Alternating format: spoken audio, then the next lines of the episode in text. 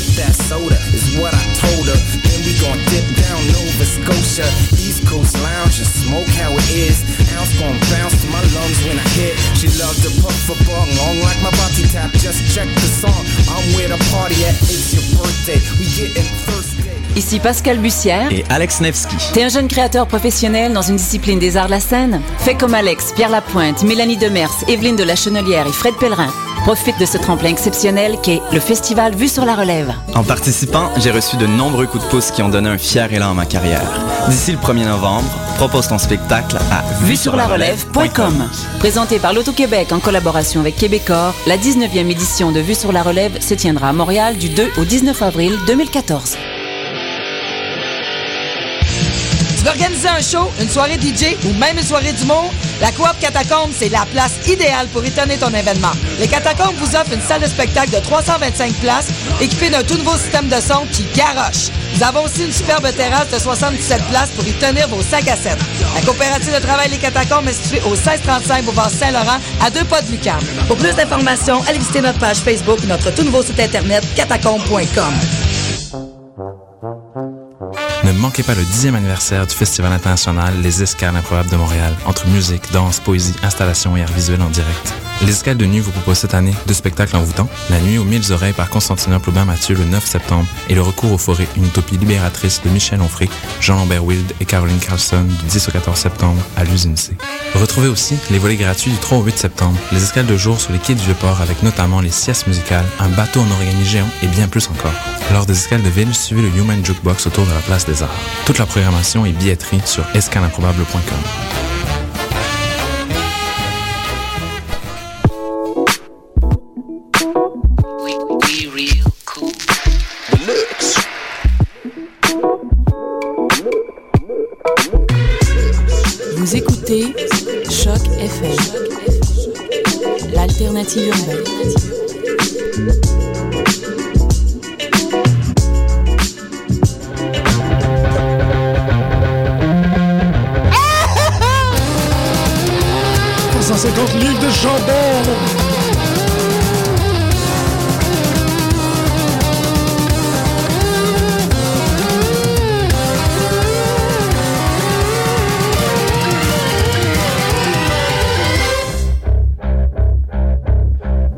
Et bienvenue à cette nouvelle édition de Pute de lutte.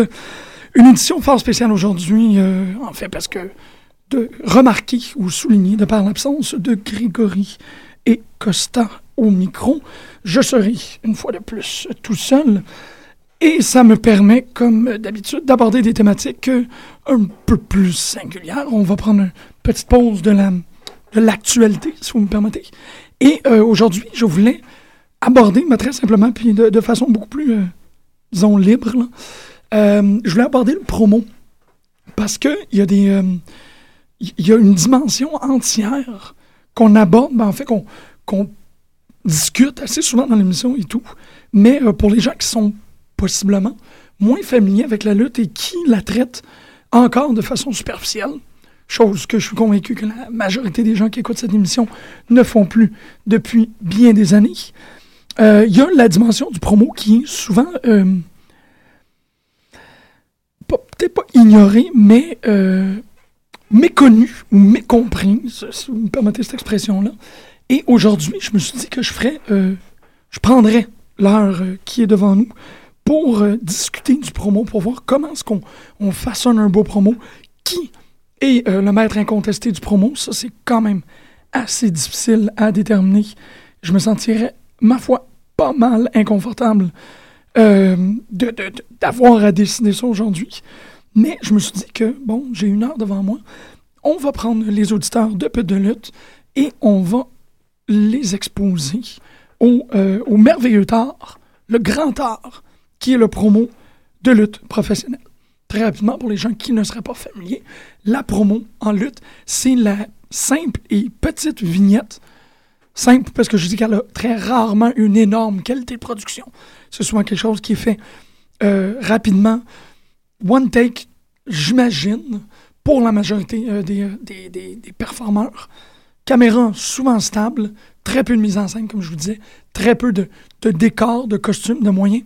Et c'est une opportunité unique et singulière pour le lutteur de venir confronter ou psychologiquement intimider la personne qu'il va rencontrer dans le ring. Je vais commencer avec un classique, en fait, euh, classique que vous connaissez probablement déjà tous, mais que on doit euh, évidemment commencer par celui-ci, ou du moins on doit quand même puis là, je veux pas dire acknowledge, on, on, doit quand même lever notre chapeau au grand art euh, qui, est, qui est la promo de Ultimate Warrior. Ultimate Warrior, un, lutteur incomparable, si, je peux bien utiliser ces mots-là, qui a livré une, des plus importantes, là je pense pas qu'il y a vraiment d'argumentation par rapport à ça, la euh, Crash the Plane promo de Ultimate Warrior est définitivement dans les top 10 les plus importantes de l'histoire de la lutte. On va aller écouter ça tout de suite et je vous laisse juger.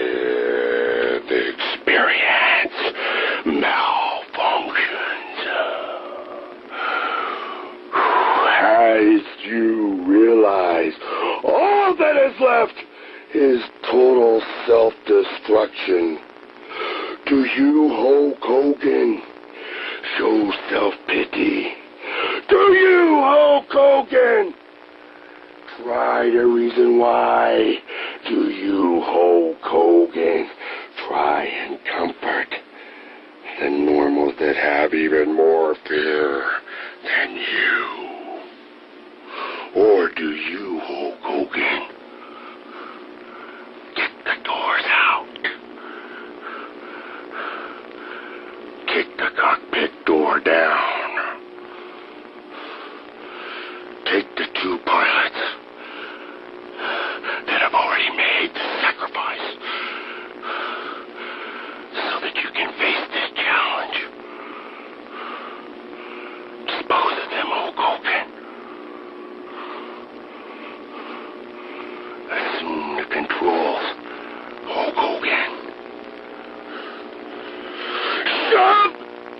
Into a nosedive, Hulk Hogan!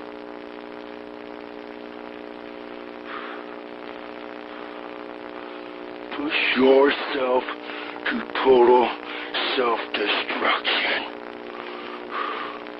As you realize, Hulk Hogan, you are about to enter a world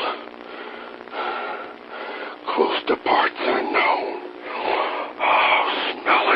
guys. Do you, Hulk Hogan, look for a place to hide? Or do you, Hulk Hogan, face that challenge that may be more powerful than even you are, Hulk Hogan? You, Hulk Hogan, must self-destruct so that you will know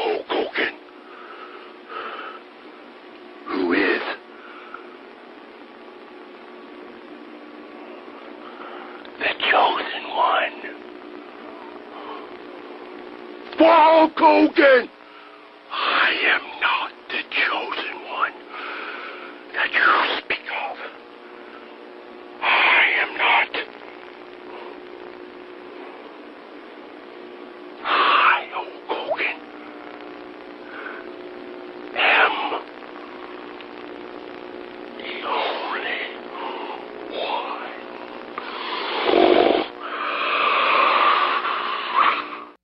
C'est quand même important de noter que euh, le monsieur que vous venez d'entendre, euh, du nom, du pseudonyme Ultimate Warrior, a légalement changé son nom à Warrior Warrior.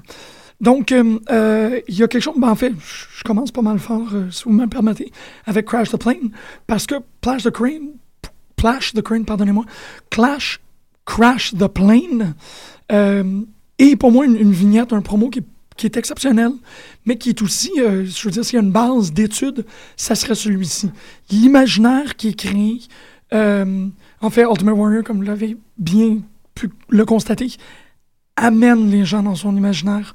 Il y a quelque chose de très, très euh, inquiétant, oui, absolument, ça je, vous le concède, juste par la présence de, Warrior, mais il y a un, un univers autour de Warrior qui est excessivement bien construit. Seulement dans ce, 3 minutes 50-là, en fait, il, pourrait, à lui tout seul, être le, bestiaire de l'imaginaire entier de l'imaginaire Warrior et des Warriors. Toute cette, cette quête épique que Ultimate Warrior décrit pour vaincre euh, Hulk Hogan. Et euh, fleuri, il y a un gros travail qui est fait.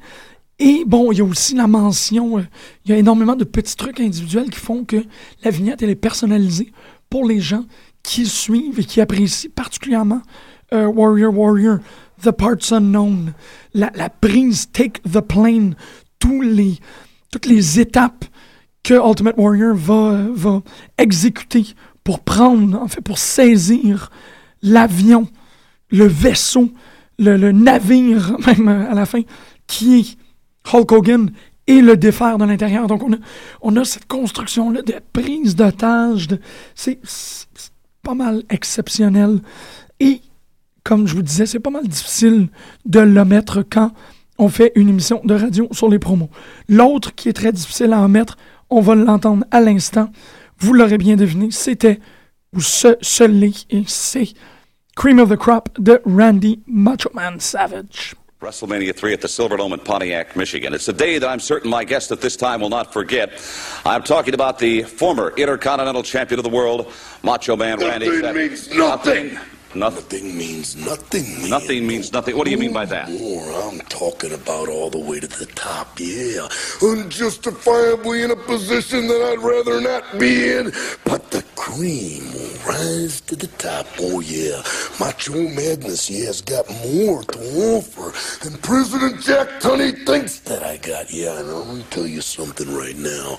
Cards stacked against the Macho Man Randy Savage in WrestleMania 3. Yeah, let me say it, yeah. Let me say it out out loud. And let me point to the president of the World Wrestling Federation. The Macho Man Randy Savage is not happy with your decision. Yeah, I am the cream in the World Wrestling Federation. Wait, wait minute, and there is no doubt about it. Yeah, you mean Gene Okerlund. You know that I'm the cream of the crop. Oh. Wait, wait, a minute, though, Randy. I've got to ask you very seriously. Do you blame Mr. Jack Tunney, the distinguished president of the World Wrestling Federation, for Ricky Steamboat being the Intercontinental Champion today? Yeah, I do. Yeah. Outside interference. Yeah. In my moment of glory. Yeah, no, I'm living in a nightmare. And I am the cream. And now, not only the Intercontinental Heavyweight Championship belt must fall, but the World Heavyweight Championship belt. Because Hulk Hogan, yeah. I am the cream, yeah. The cream of the crop. And there is no one that does it better than the Macho Man Randy Savage. On balance, off balance, doesn't matter. I'm better than you are, yeah. And I'm talking to everyone in the World Wrestling Federation. And I'm even talking to President Jack Tunney, yeah. I'm on my way. And nothing is gonna stop me. Nothing's gonna stop me. You know, just out of curiosity, Randy, and I certainly don't want to diminish your tremendous uh, God-given talents, but but I'm very curious. I haven't seen Elizabeth lately. Yeah, she's on the outside of the ring. Does she interfere in matches? Yeah, nothing, zero. Yeah, pure athlete. Yeah, and I've been uh, yeah maligned from the top to the bottom, and because they can't handle the Macho Man Randy Savage, the cream of the crop. Nobody does it better. Parce qu'on n'a jamais assez de Macho Man, on en a un autre. You know, over the many, many years that I've covered professional wrestling, I have seen a lot of changes. A lot of changes in this great sport. And a lot of changes in a number of individuals. in professional wrestling. In the World Wrestling Federation, here is a man that has not only turned it around 180 degrees, 180 degrees. but he's gone another 360 and then 360. and then another 180. Macho Man Randy Savage. You have changed over the past couple of months like I can not believe, sir. I'm a chameleon, yeah. A chameleon? Uh-huh, yeah. I'm talking about the beat goes on, yeah. And the beat goes on, yeah. And the beat goes on. And the video scope, yeah, I am looking right into you right now. Macho Madness right now. Sugar is sweet and so is honey. Macho Madness is on a roll and it can't be stopped. No, Elizabeth understands what I'm talking about, yeah. What, Uh-huh. Why is it, Macho Man, when I sit and talk to you, stand and talk to you for that matter, that I think of old Sonny and Cher hits? Why is that? Unbelievable. Time distortion. Space is the place, me and Gene Okerlund go down that lonesome highway. Yeah, but don't be hypnotized. No, reincarnation doesn't have to be. You can concentrate and you can, uh, mental telepathy. Yeah, But the beat goes on. but the beat goes on. That beat in particular has got to include maybe the honky tonk man, the intercontinental champion of the world. I know you're not getting along real well with members of the Bobby Heenan family, Macho Man. Not at all. Let me tell you something right now.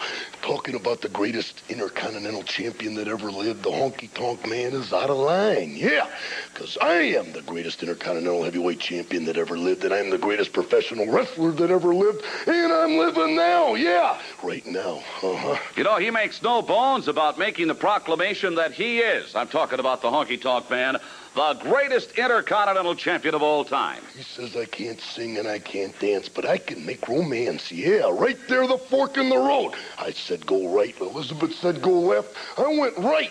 And then, and then I understand what the situation was. I went over that one bridge, yeah. And then, when I crossed that bridge, I found out that I was on the right side. And I said, Elizabeth, follow me, yeah, because I'm going straight to the top. The stars, yeah, the stars. One shining star in the night, shining brighter than all the other ones.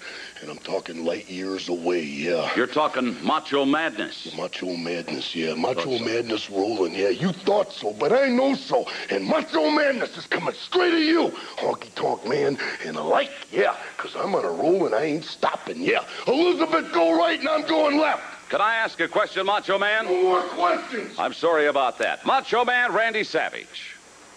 Et pendant qu'on est dans le sujet d'une folie ou d'une dérape contrôlée, on ne peut pas ignorer le grand, The Freaks and the Peaks, Scott Steiner. We just saw one member of Fortune who successfully retained the X Division Championship. And coming up next, Scott Steiner, first match back with beer money. The three of you are going to be taking on three members of Immortal. That's right. It's gonna be my- gonna be my gonna be my first match back. It's gonna be just like my last match. It's gonna be like a match I had two years ago. It's gonna be like a match I had at the beginning of my career. I'm gonna stick my size 12 South. Give me. I'm gonna stick my boots so far up your ass. You're gonna be shoot. You're gonna be flossing with my shoelaces. Now, can't Rob Terry. You obviously follow a model of immortal, say your prayers, take your vitamins. It's just too damn bad they don't make vi- vitamins for coordination. Uh, what, uh, uh, what I think Scotty is trying to say is, is that everybody deserves their 15 minutes of fame. But you see, guys, tonight you picked the wrong place, the wrong time, and the wrong three guys to do it with. We've all been where you guys are at tonight. You're hungry. You want that spotlight. You do anything you can to be in that spotlight to hear those people chant your name. Well, we happened to grab your birth certificate and found out your real names. You suck. You suck. You suck. and guys, when you're in the ring, we're going to make your dreams come true because those people will be chanting your name. But then your dreams are going to come crashing down when you hear those two magical words beer money! Sorry about your damn luck. Thanks for the beer! For the WCW World Heavyweight title. And I know for a fact you're not going to lay down for this guy. That's right, me Gene. I don't lay down for nobody. And whether I leave here world champion tonight, it don't matter because it's not going to change my focus on getting even with Goldberg for fracturing my face. And for ball, Goldberg, I'm gonna get even with you, fraction in my face, and I'm gonna prove to you that I'm the man with the largest arms in the world. I'm the genetic freak, and size does matter. But that statement means, geez, comes true whether I'm in the ring or out of the ring. See, when I have my freaks horizontal, they understand size, they appreciate size, and size does matter. And they know that they don't have to wait for the Earth to rotate on a 47 degree axis so the stars can touch the sky and create an equinox so they can see the Big Dipper. No, no, no. All they gotta do is call the Big Papa, because I'm the man with the Big Dipper, and satisfaction's coming when I go behind and do the bump and grind. And it's only a matter of time because they call me the Big Bad Booty Daddy. So Goldberg, realize this, I only care about two things in this world, my freaks and my peaks. And when I beat your bald ass down at Fall Brawl, and I'm about to put you in a Steiner recliner, I'm gonna whisper in your ear, size does matter, bitch!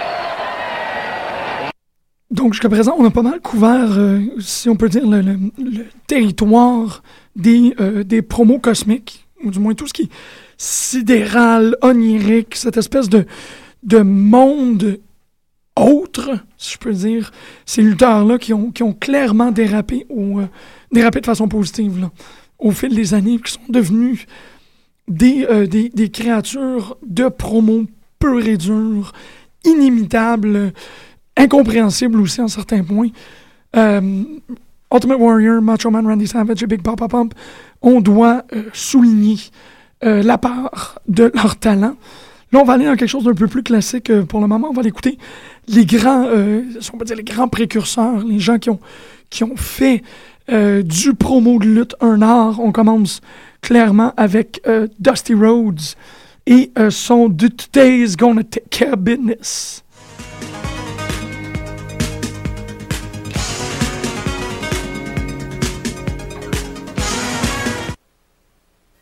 Back on World Championship Wrestling, this man, the American Dream, Dusty Rhodes, at one time held that world television title, now held by Tully Blanchard along with Baby Doll. You know, traveling throughout this country, Dusty Rhodes is recognized everywhere because of his hats, not his eyes. Because of his hair, his ability, and his rap, Dusty Rhodes is known all over the world. They don't need to look at my face, my clothes, to know who I am. We're talking about a half a million dollars a year, not a hundred dollars a week, you understand? That's what we're talking about. Ric Flair going around the country talking about how great he is. I just got a letter from a person named Owens out in Portland that's going to send me a kiss real shortly. That's how strong we are. And Owens, I know that you're listening right now, and I'm going to be banned for you, understand? Because I'm looking for it. Tully Blanchard, baby doll, now then, on this day right here, we to start taking care of business, and that is my world television title that you got around your waist. Now you got to deal with me, and you got to face the fact that there's no place you can hide, no place you can run, nowhere baby doll can stick that ugly face of hers without me finding it. And that's a fact. And facts are the American dream is the best, is here. And the Koloff will fall to me and Dick Slater very shortly. We gonna take it all. You like this hat? Sure do. You better like this hat. That's no lie. The American Dream, Dusty Rhodes, and now let's go back to the very happy as you can tell, the smile on her face. Dusty Rhodes qui parle d'un autre très important performeur de l'histoire du promo qu'on va l'entendre à l'instant. Évidemment, Ric Flair, the Nature Boy. At ringside, and here's the heavyweight champion of the world, Nature Boy Ric Flair, joining us. Tony Schiavone, you know how I love to come out here and talk about none other than Ric Flair. All right. First of all, we'll start the day out by telling you, whoo, it is Rolex time, Tully Blanchard. So don't be bringing on one of those Mickey Mouse watches and trying to oppress the world. You might be the U.S. heavyweight champion, Tully Blanchard, but you are still carrying around a silver belt woo, and still to go. Now, Dirty Dusty Rhodes, the world television champion. And Tony, you know that I've made it clear to the wrestling public that I want a shot that World Television Championship. I want to be woo, the only man to hold two World Championships at the same time. Thank you, girls. Don't mind this imitation. I'm embarrassed you're wearing that robe, Landel. Now, Magnum TA. You have told the whole world, you've told them in Norfolk and Baltimore, whew, all throughout California, that you're the number one contender and you're the man that's going to take Ric Flair off of Wall Street, huh? Take him off the list of Dun and Bradstreet, take him here, take him there. You're looking at, whoo, the machine, Magnum TA, that makes things happen in professional wrestling. You're looking at the world heavyweight champion. So Magnum, take them skinny little arms, whoo, and those skinny little legs, and try and entertain somebody else because you cannot look this in the face and cause whoo, any kind of intimidation whatsoever. Now we got one more guy to talk about, Tony, and who's that? Ah, the Russian Nightmare. Well, you remember a couple weeks ago, you tore off the clothes. I said, whoo, I got 600 suits. Say I'll be back again. And I am Nikita. So we don't care how big and how bad you got to convince your Nikita. This is God's country. It's America. And if I want to wear a Rolex watch, you haven't got one. You understand? Ha ha. I got a Cadillac, a Rolls Royce, and I got the biggest house on the big side of town. You know why? Woo! Because this is America, and I'm the world heavyweight champion. Now, would you put the camera on this over here? Buddy Landel. They say that in the world today, imitation is the greatest form of flattery. Landel, I would lend you one of my robes to wear on TV if you wouldn't get lost in the arms. Woo! Oh, isn't he a sweetheart? And then you got Porter Wayne just standing next to him. Go for it, Porter. You know, Tony, I like the rock and roll. Don't wrap me up. You know why? Because woo, Ric Flair can do it better than anybody alive. Woo! Woo! Woo! All right! The world heavyweight champion, and I mean excitement. Plus, Nature Boy Ric Flair. Let's go in the ring with Nature Boy Buddy Landel. With us now, Sting. Hey, Sting. Nothing more than the party crasher himself. And I'm ready to crash some more parties. You know, I embarrass Flair like I always say now. And I can't think of a better thing to do right now than to party some more. So, Flair, I know you're in the building somewhere, so let me show you what a real party is all about. Ow! Come on, show me! See what you got, Ricky, baby! Get in my face! I guess he doesn't want to come. He's in not here, here. somewhere. You walk around. I guess Rick might. You think maybe he's afraid of you? Oh, I can imagine he's probably doing just a little bit of sweating back there. He'll probably end up. Same old story, same old. tired of coming out here. I don't have any champagne in my hand. There's no. You got a problem, pal, and what we have, and this phrase is overused, you have got a failure to understand, my friend, that you don't walk out here in front of the whole world. You keep your mouth shut, punk. You don't walk out here in front of the whole world and for one second try and intimate that you think you're ready for me. I will make that decision. I've said it a thousand times. I'm Ric Flair. I'm the world champion. You are a pumped up, nothing happening, overstuffed from the gym that doesn't know what it is Don't wear alligator shoes. You understand? Huh? To wear custom-made clothes. Don't ride limousines. To have the whole world at your feet because you're the best there is. So you don't ever make a mistake of walking out here and implying that you can be where I've been for five years. I'm the world champion, brother, and I'm addressing you as a punk whose mother and father didn't have the brains or the knowledge or the class in this life to even give you a name. Sting, what kind of a name?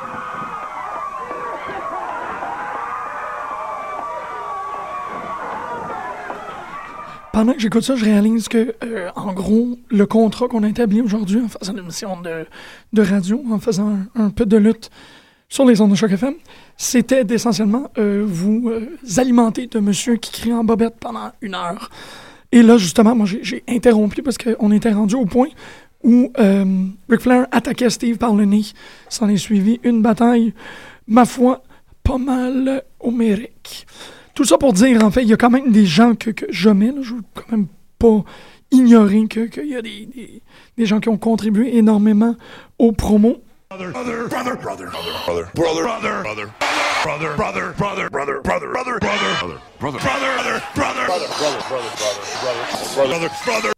Hulk Hogan et son euh, bien connu euh, brother. Euh, mais en fait, oh, tu vois, là, je viens de faire la petite capsule humoristique. Euh, on, a aussi, euh, à l'envers de, des, catégories que je viens de décrire en quelque sorte, les, euh, les, les, les pétés, les, explosifs, les imaginaires, les contemporains, les gens qui réussissent euh, véritablement à construire une effigie de la personne qu'ils vont, qu'ils vont rencontrer dans le ring et après ça les détruire. Et maintenant, on se retrouve avec des, des promos qui sont souvent appelés euh, des blurred lines. C'est euh, des promos qui sont euh, surprenants de véracité.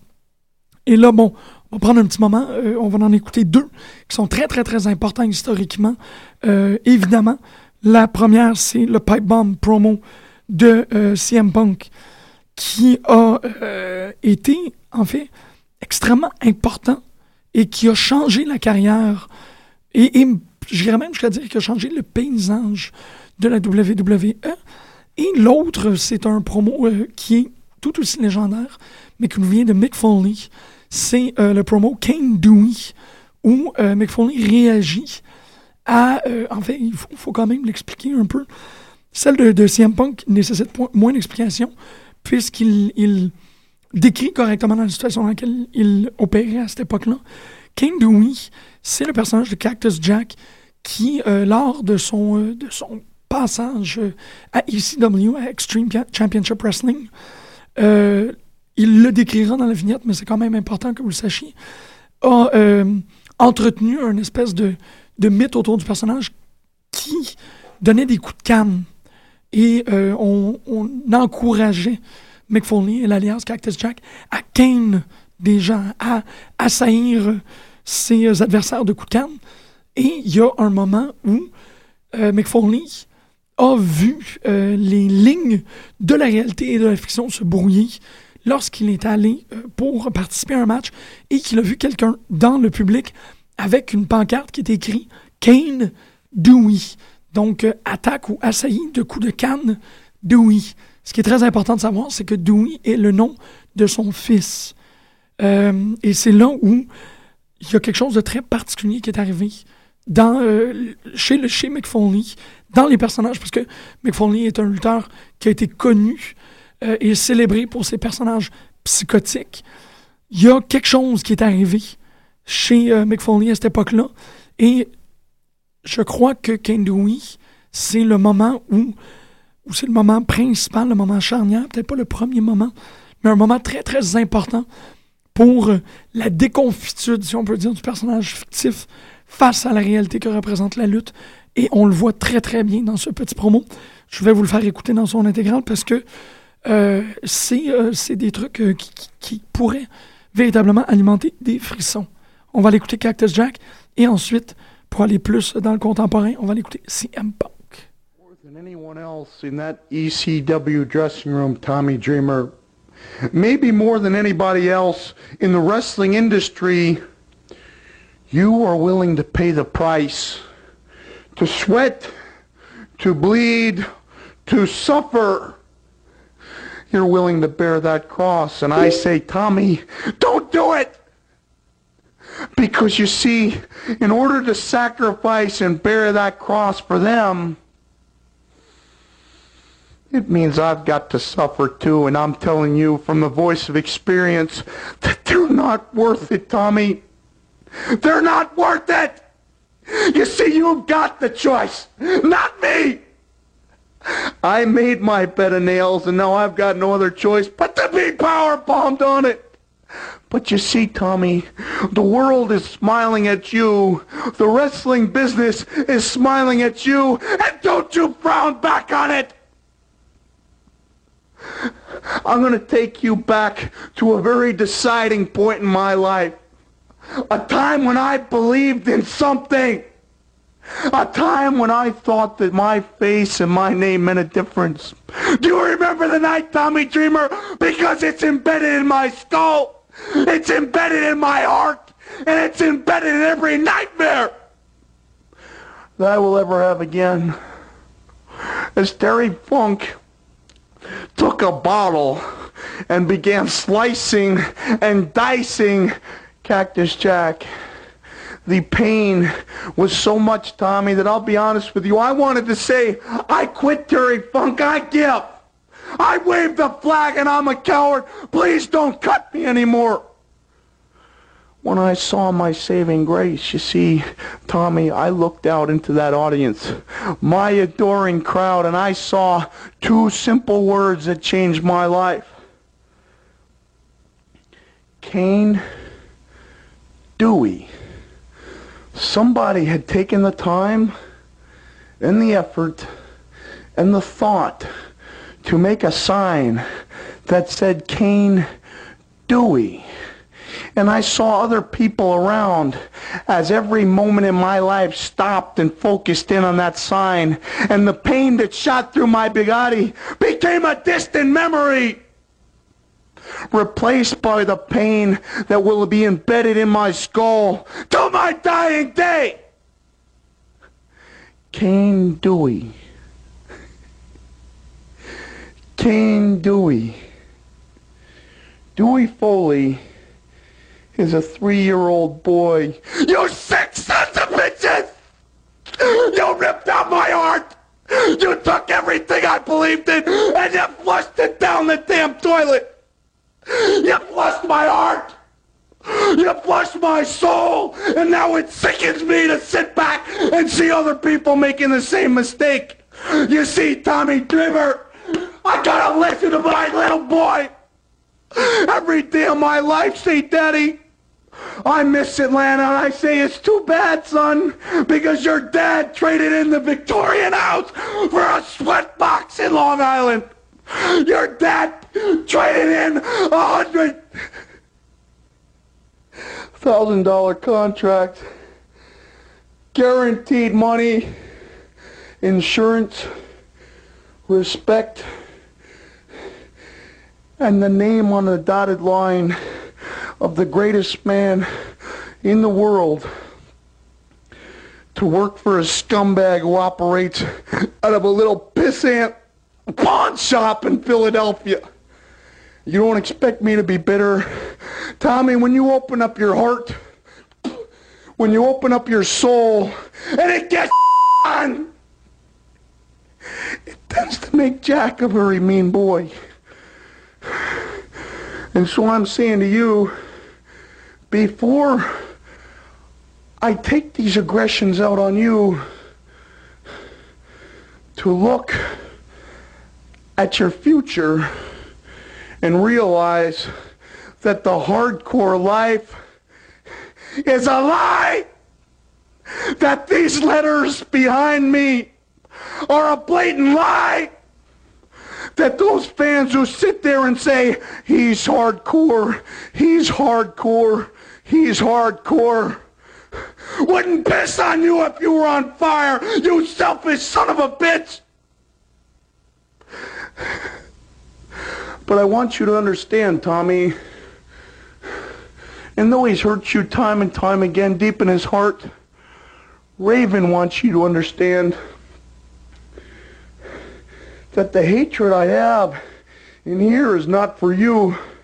No, no, far removed. You see, Tommy, I'm not doing this because I hate you.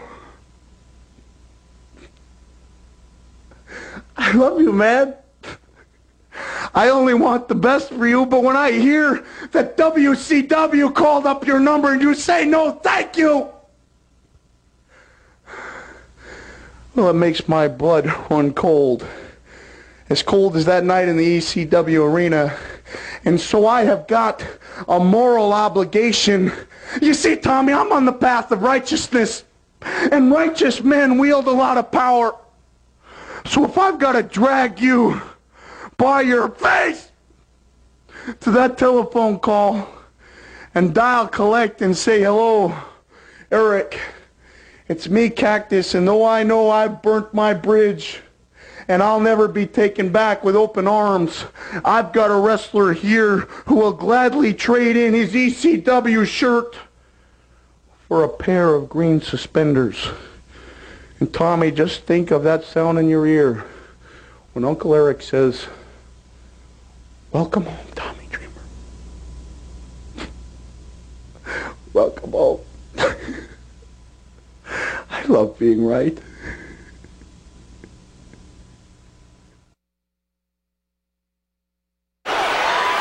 John Cena speared. John Cena, while you you lay there, hopefully as uncomfortable as you possibly can be, I want you to listen to me. I want you to digest this because before I leave in three weeks with your WWE Championship, I have a lot of things I want to get off my chest.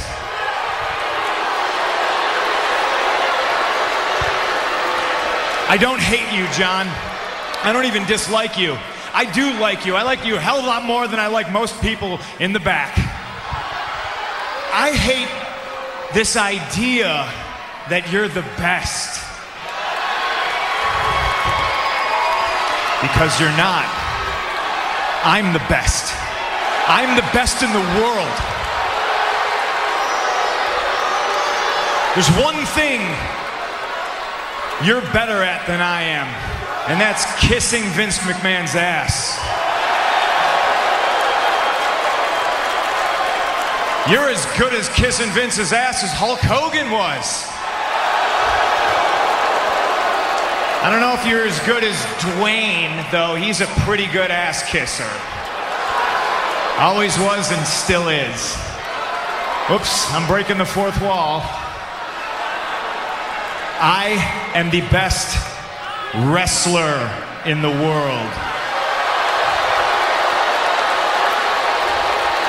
I've been the best ever since day one when I walked into this company, and I've been vilified and hated since that day because Paul Heyman saw something in me that nobody else wanted to admit.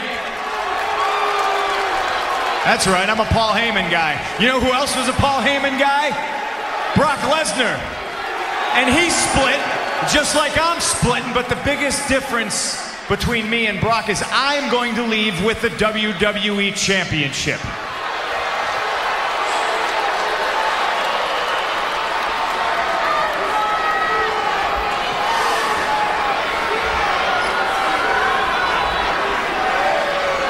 I've grabbed so many of Vincent K. McMahon's imaginary brass rings that it's finally dawned on me that they're just that. They're completely imaginary.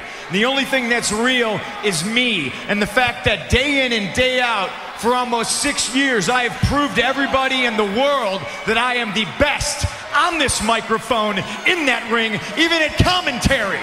Nobody can touch me. And yet, no, how many, no matter how many times I prove it, I'm not on your lovely little collector cups. I'm not on the cover of the program.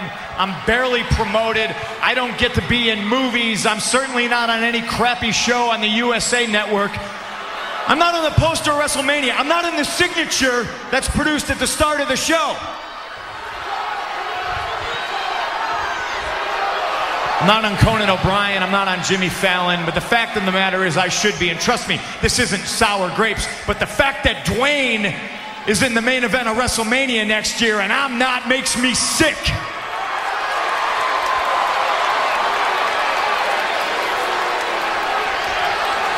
Oh, hey, let, let me get something straight. Those of you who are cheering me right now, you are just the biggest part of me leaving as anything else. Because you're the ones that are sipping out of those collector cups right now. You're the ones that buy those programs that my face isn't on the cover of. And then at 5 in the morning at the airport, you try to shove it in my face so you can get an autograph and try to sell it on eBay because you're too lazy to go get a real job.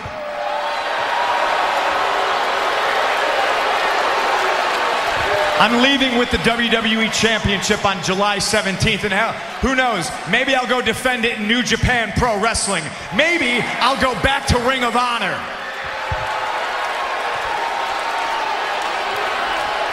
Hey, Colt Cabana, how you doing? The reason I'm leaving is you people because after I'm gone, you're still going to pour money into this company. I'm just a spoke on the wheel. The wheel's going to keep turning, and I understand that. But Vince McMahon's going to make money to spite himself. He's a millionaire who should be a billionaire. You know why he's not a billionaire? It's because he surrounds himself with glad handing, nonsensical yes men like John Laurinaitis, who's going to tell him everything that he wants to hear.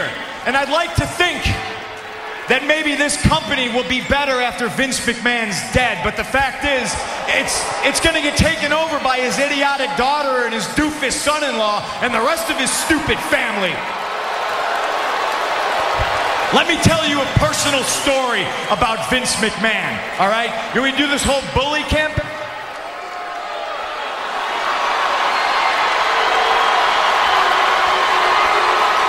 Et c'est là qu'on coupe le son dans le micro. Et euh, en fait, c'est quand même très particulier de voir que euh, dès le moment que CM Punk allait adresser euh, l'hypocrisie latente de la campagne anti-intimidation qui est euh, développée ou mise de l'avant par la WWE, l'hypocrisie, je veux dire, par le fait qu'il expose et il entretient une espèce de forme d'intimidation à l'intérieur de sa compagnie, là, ils ont recoupé. Mais ils ont quand même laissé un bon 5 minutes à CM Punk pour être capable de se vider le cœur. Et ce vidage de cœur-là, maintenant, quand on l'écoute à, tête reposée, qu'il soit fictif ou non, qu'il soit planifié ou non, nous ramène à des grands canons artistiques et euh, vers, bon, on, on trotte tranquillement vers la fin de l'émission. C'est ici que c'est quand même assez important de, de, de constater à quel point est-ce qu'il y a de l'artisanat qui est fait là-dedans. Les deux derniers promos, notamment celui de Foley et euh, de CM Punk, nous rappellent l'âge d'or des monologues shakespeariens. Il n'y a pas vraiment d'âge d'or pour ces monologues-là, mais ils, euh, ils sont définitivement euh, cousus de la même étoffe. Il y a quelque chose d'extrêmement viscéral qui est dit. Et peu importe la scène qui est utilisée pour exprimer ces propos-là, les propos restent les mêmes. On a des personnages euh, et des personnalités qui sont déçus, qui sont outrés, enragés. C'est des émotions extrêmement primaires qu'on retrouve clairement, euh, pas véhiculées, mais euh,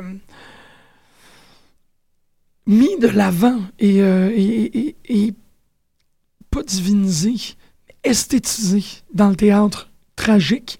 Et on, on voit ces deux promos-là, on voit très très bien où, euh, de où ces deux euh, personnes-là rappellent leur tradition. On a vu la tradition comique au début, on a vu la joute, l'oratorion, la, joute oratoire qui s'est fait bon, entre Sting et, Ric Flair. Et maintenant, il y a la pure, euh, la pure dramatisme persona. On a vraiment tout le- le- l'extrapolation de l'expérience humaine qui se fait. On met nos tripes sur la scène et pour un instant, bon là, vous avez vu deux extraits de 6 minutes, de 5 minutes et plus, où on a véritablement mis de l'avant tout ce qu'on a, notre cœur, notre âme.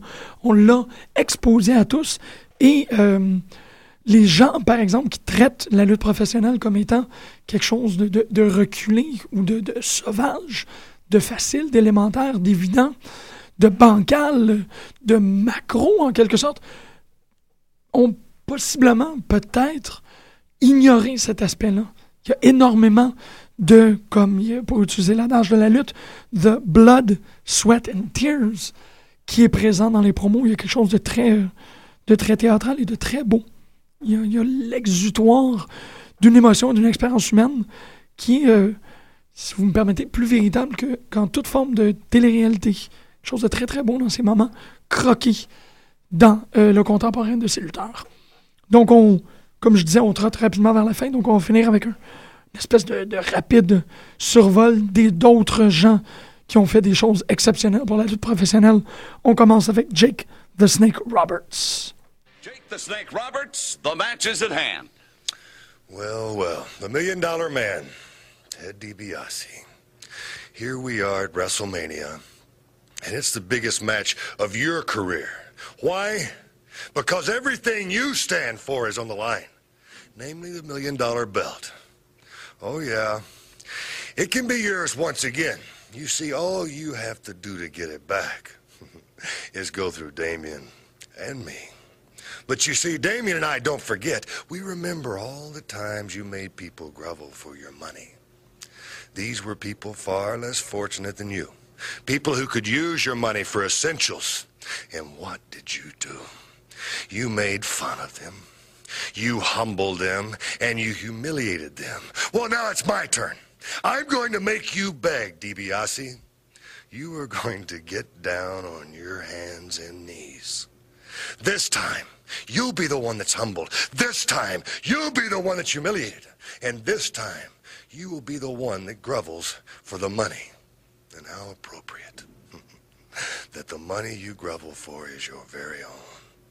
A victim of your own greed, wallowing in the muck of avarice. Longfellow couldn't have said it better. Talent you're gonna right now, baby. But what I gotta know first is who ordered the pizza with extra peep a Rooney? Hit the music. Extra Pete Rooney. Well, here's the Intercontinental Champion.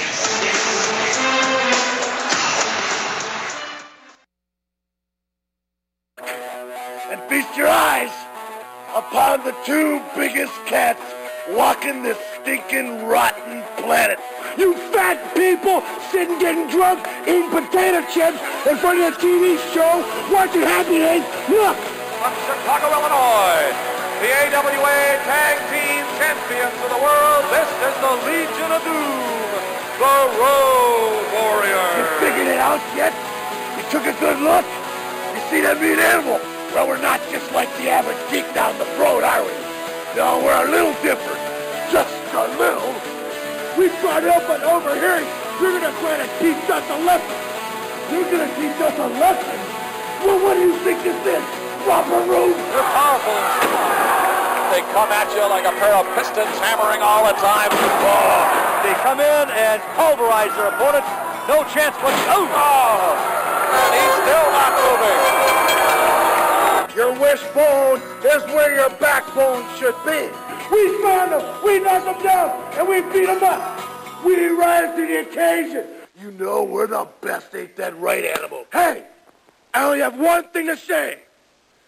I don't care, he don't care, and Paul don't care either. You take a look at my brother animal here, and you tell me who in the AWA could ever beat him or me in a legal manner, unless they had a gun. On continue clairement dans la, la thématique des hommes qui crient. C'était les Road Warriors.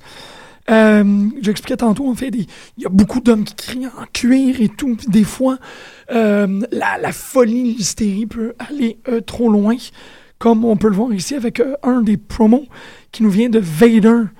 C'est un promo très intéressant. Je vous laisse l'écouter. Vader, Vader, you wanted revenge tonight, but it didn't happen. What happened out there?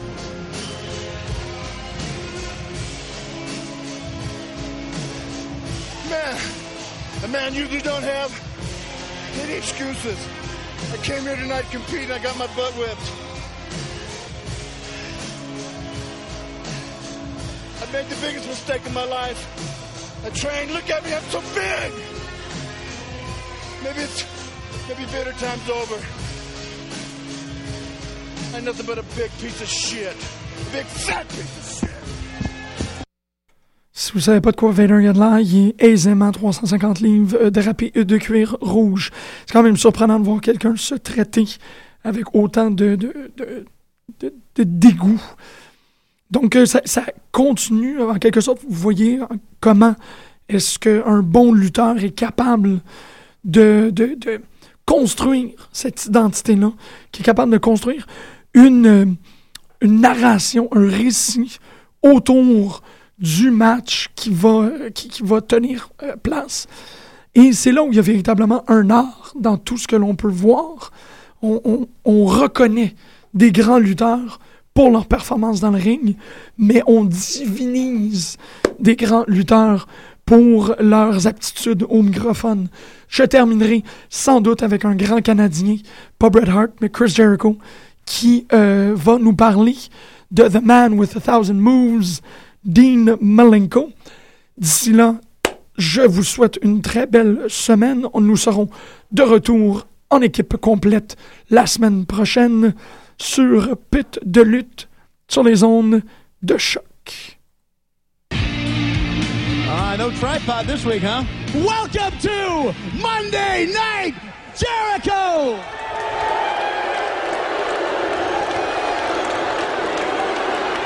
Once again, I would like to dedicate my performance tonight to this man right here, Dean Malenko.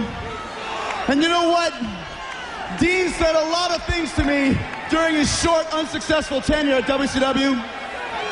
One of the things in particular that struck me, brought tears to my eyes. Speaking of tears to my eyes right now, it took me a long time to find this video clip, Dean. And I would like to show all the people at home what you said. So show it up. Let's see the video. be a year now that my father passed away. My father has always been there for me all through the years of my career, and he's still there. He's still there in my heart and in my mind. Every time I do walk in the ring, that my last name is Malenko. And the one thing I always think about before I step in that ring, before that bell rings, is that I'm a great Malenko son. I dedicate the rest of my wrestling career to him. You know what? When I think of how you dedicated to your career to your late father, one thing pops in my head. Your father must be rolling in his grave. You're a disgrace to your family, Malenko. You're a failure. You could never wrestle. Your brother sure can't wrestle, and your father certainly can't wrestle. And you call your mediocre career a tribute? You call it a dedication? I call it an immense joke. The only reason you got the man of a thousand holes gimmick is the WCW office gave it to you because you're so darn boring. None of these people care about you. Nobody here wants to see you wrestle, Dean. You're better off sitting at home than being in this ring putting people to sleep. Now, speaking of putting people to sleep, I too have someone I'm dedicating my career to. He's a man who knows one more hold than you do, Dean. He knows one hold. He's a much better ring technician than you. That's not saying much. And he's a lot more exciting than you, which also isn't saying much. Ladies and gentlemen, I'd like to introduce to you Mr. Bor Us Malenko coming down the aisle. Let's hear it for Boris. Ladies and gentlemen, Mr. Morris. Let's have a big round of applause for the Boar Man himself, Mr. Boris Malenko. I think Jericho's getting a little too much on Doesn't the side of tradition here. He's been putting time in the gym, you can tell that. He's a little bit bigger than Dean Malenko. Much better looking, I can tell. He's got a heck of a lot more charisma as well. You can tell he's serious. Look at him, ladies and gents. This is the real man of one hold, Mr. Boris Malenko. This is, this is so degrading and so sad and It's to be- disgusting It's disgusting. what it I don't even really want to call this thing. Jericho is a disgrace to the WCW World Cruiserweight title that was around the waist of Dean Malenko on no less than three occasions. Go back when fucking goes to tit. Stop saying fucking. Fuck you, bitch. J'amène de vrais reality, y'all justice. Fuck les autres fifs, y'a rien à dire, c'est juste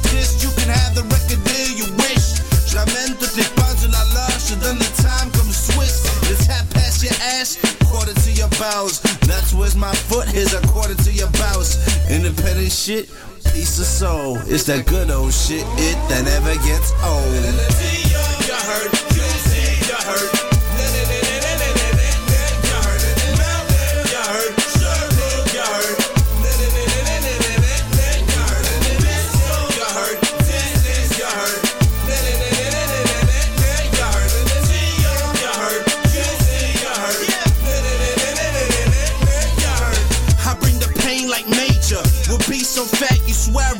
I with Mr. Vane's bangers.